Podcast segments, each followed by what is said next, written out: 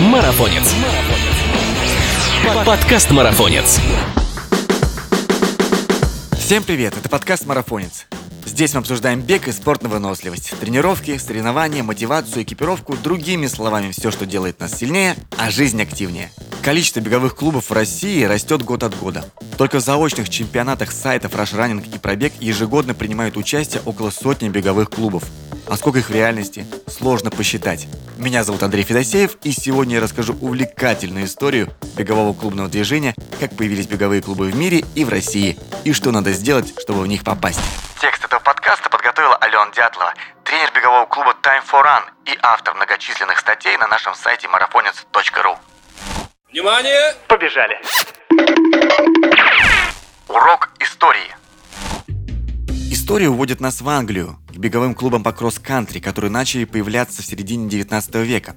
Кросс-кантри как беговая дисциплина в Великобритании в это время активно развивалась на уровне школ. В программах отводилось время на уроки физической культуры, включая в себя бег.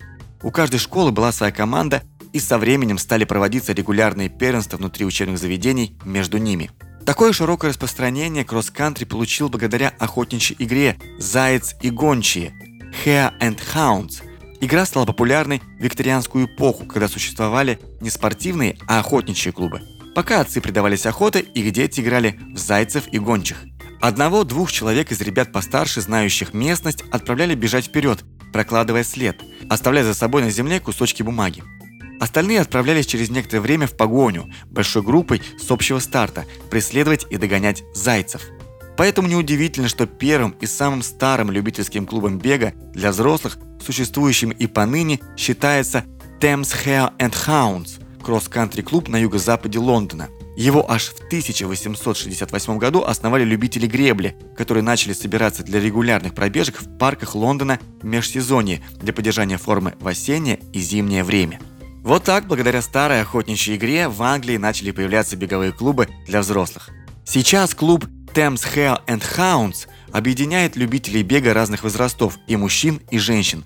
Как вы, наверное, уже догадались, первые беговые клубы были чисто мужским занятием. Члены клуба объединенной идеи тренировались и выступали вместе на стартах. Но это кросс-кантри клубы.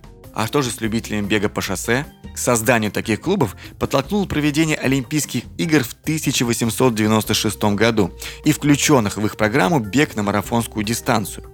Вдохновленные марафоном энтузиасты уже в следующем году провели первый бостонский марафон, участниками которого на тот момент было всего 18 человек – Появление и развитие крупных марафонов по всему миру все больше и больше привлекало внимание к этой непростой, но такой манящей дистанции 42 километра 195 метров. Вслед за успешными инициативами проведения забегов сразу же появлялись группы спортсменов, но на первых порах такая большая и сложная дистанция казалась не под силу любителям. Все изменилось в середине 20 века, и снова мы отправляемся в Англию, где после удачно проведенного старта по шоссе из Лондона в Брайтон в 1952 году появился Road Runners Club, который состоял из любителей шоссейного бега. Позже подобный клуб появился и в США – Road Runners Club of America. Но и тогда бегом занимались единицы, а клубов было мало. Беговой бум пришелся на 70-е. Вместе с пропагандой здорового образа жизни и бега трустой стали появляться группы для подготовки любителей к участию в марафонах – которые все больше и больше становились ориентированными не на профи-спортсменов, а на массовых участников, бегунов-любителей. Беговые клубы в России. А что же у нас? История бегового движения в России не менее интересная, но в плане развития клубов очень прерывистая. Летом 2018 года российская легкая атлетика отметила юбилей – 130 лет – Известно, что в 1888 году отдыхавшие под Петербургом молодые люди, вдохновившись соревнованиями на царско-сельском ипподроме, начали соревноваться в беге на одной из аллей Павловского парка. Регулярные пробежки понравились юношам, и в конце лета, в августе, они провели в парке первые соревнования в беге на 3 и 4 версты, по правилам скопированных с правил конных соревнований. Так называемое общество любителей бега возглавил 17-летний Петр Павлович Москвин – Начиная с 1890 года участники общества установили три сезона работы – весенний, летний и осенний. Соревнования стали проводиться в городе, что позволило привлечь к участию в них известных в то время спортсменов-иностранцев. Но бурные события нашей истории помешали развитию этой инициативы, которая по времени совпадала с развитием клубного бегового движения в мире.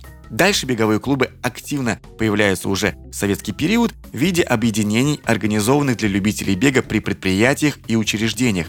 Их расцвет и закат был напрямую связан с деятельностью этих организаций. Некоторые клубы смогли выдержать ветер перемен, устоять, измениться в соответствии с требованием времени и действовать и поныне. Членство в них бесплатное. Чтобы стать их участником, нужно выступить несколько раз за клуб, указав его название в протоколе. Многие продолжают бегать за такие клубы по старинке, но ряд клубов перерождается и ведет активную деятельность. Новое беговое движение – Сегодня беговое сообщество представляет новые клубы. Многие из них, как и первые в истории беговые клубы, были созданы для совместной подготовки к стартам. У таких клубов обычно есть один-два лидера, они могут сами выступать в качестве тренера или обращаться к помощи других специалистов. Беговые клубы имеют внутренний рейтинг результатов, принимают участие в командных зачетах, проводят собственные старты, имеют узнаваемую символику. Вы легко узнаете их, участников, на соревнованиях в крупных городах нашей страны. Да и за рубеж они часто выезжают группами. За членство в клубе и тренировки в команде участники платят членские взносы. С одной стороны, в текущей ситуации и положением дел в нашей легкой атлетике это хорошо. Любительские клубы ни от кого не зависят, а с другой получается, что существуют сами по себе и пока им не придается особой серьезности и должного внимания от государственных спортивных организаций и чиновников. Школы бега. Параллельно с беговыми клубами в России появилось большое количество коммерческих школ бега, цель которых предоставить любителям программу подготовки к конкретному старту. Занятия здесь могут быть индивидуальными или групповыми. Часто участников набирают потоком для подготовки к тому или иному забегу. Преподают в школах бега тренеры разной квалификации, от действующих спортсменов до известных в прошлом именитых атлетов. По своей сути, такие беговые школы – это бизнес-проект различной величины. У занятий в них есть свои плюсы и минусы. Из явных преимуществ стоит назвать наличие четкой программы подготовки. Клубы подготовки к стартам существуют и при крупных забегах, таких как московский марафон. Эти клубы открываются при сотрудничестве и под опекой организаторов для участия любителей в их стартах, но их количество в России пока невелико. А еще существует большое количество переходных форм беговых объединений. Например, когда профессиональный спортсмен заканчивает карьеру и решает попробовать себя в качестве тренера. Он может сам образовать или собственную школу бега, или беговой клуб. Существует и условно-бесплатные школы бега, в которые первоначально приглашают для совместных пробежек, а потом предлагают перейти на оплату в виде донейшн или пожертвований. Такие школы бега особенно популярны у тех, кому важно сделать первый шаг и выйти на пробежку, а потом не забывать о своем новом увлечении и сделать тренировки регулярными. Помимо любительских клубов и школ существуют и просто беговые команды, члены которых разово или несколько раз в году собираются для участия в стартах или проведения соревнований беговые сообщества. И, конечно же, есть беговые сообщества, присоединиться к которым можно бесплатно. Они появляются или около регулярных забегов вроде паркрана, или инициируются крупными спортивными брендами Adidas, Nike, Asics, Puma, Kalenji. У всех из них в разное время открывались беговые клубы с бесплатными тренировками и мероприятиями для любителей бега. Какой клуб выбрать, какому сообществу или беговой школе присоединиться, решать только вам. Я специально не упомянул названия клубов и школ в качестве примеров, но если вы зайдете на их сайты или в группы в соцсетях, вы легко можете определиться для себя, совпадают ли ваши цели. На самом ли деле вы ищете себе беговой клуб, который хотите представлять? Или вам нужна школа бега для обучения техники? Или вам интересен конкретный тренер? А может вам нужна просто компания для бега? Выбор сегодня велик, и кому бы вы ни присоединились, вы станете участником российского любительского бегового сообщества, которое активно развивается. Больше тысячи статей о беге, обзоры кроссовок, подборки марафонов и календарь забегов России вы найдете на сайте marathonец.ru. Это был подкаст «Марафонец». Не забудьте подписаться на нас на той платформе, где вы слушаете подкасты. Впереди много интересных тем и гостей. Пока. Марафонец. Подкаст Марафонец.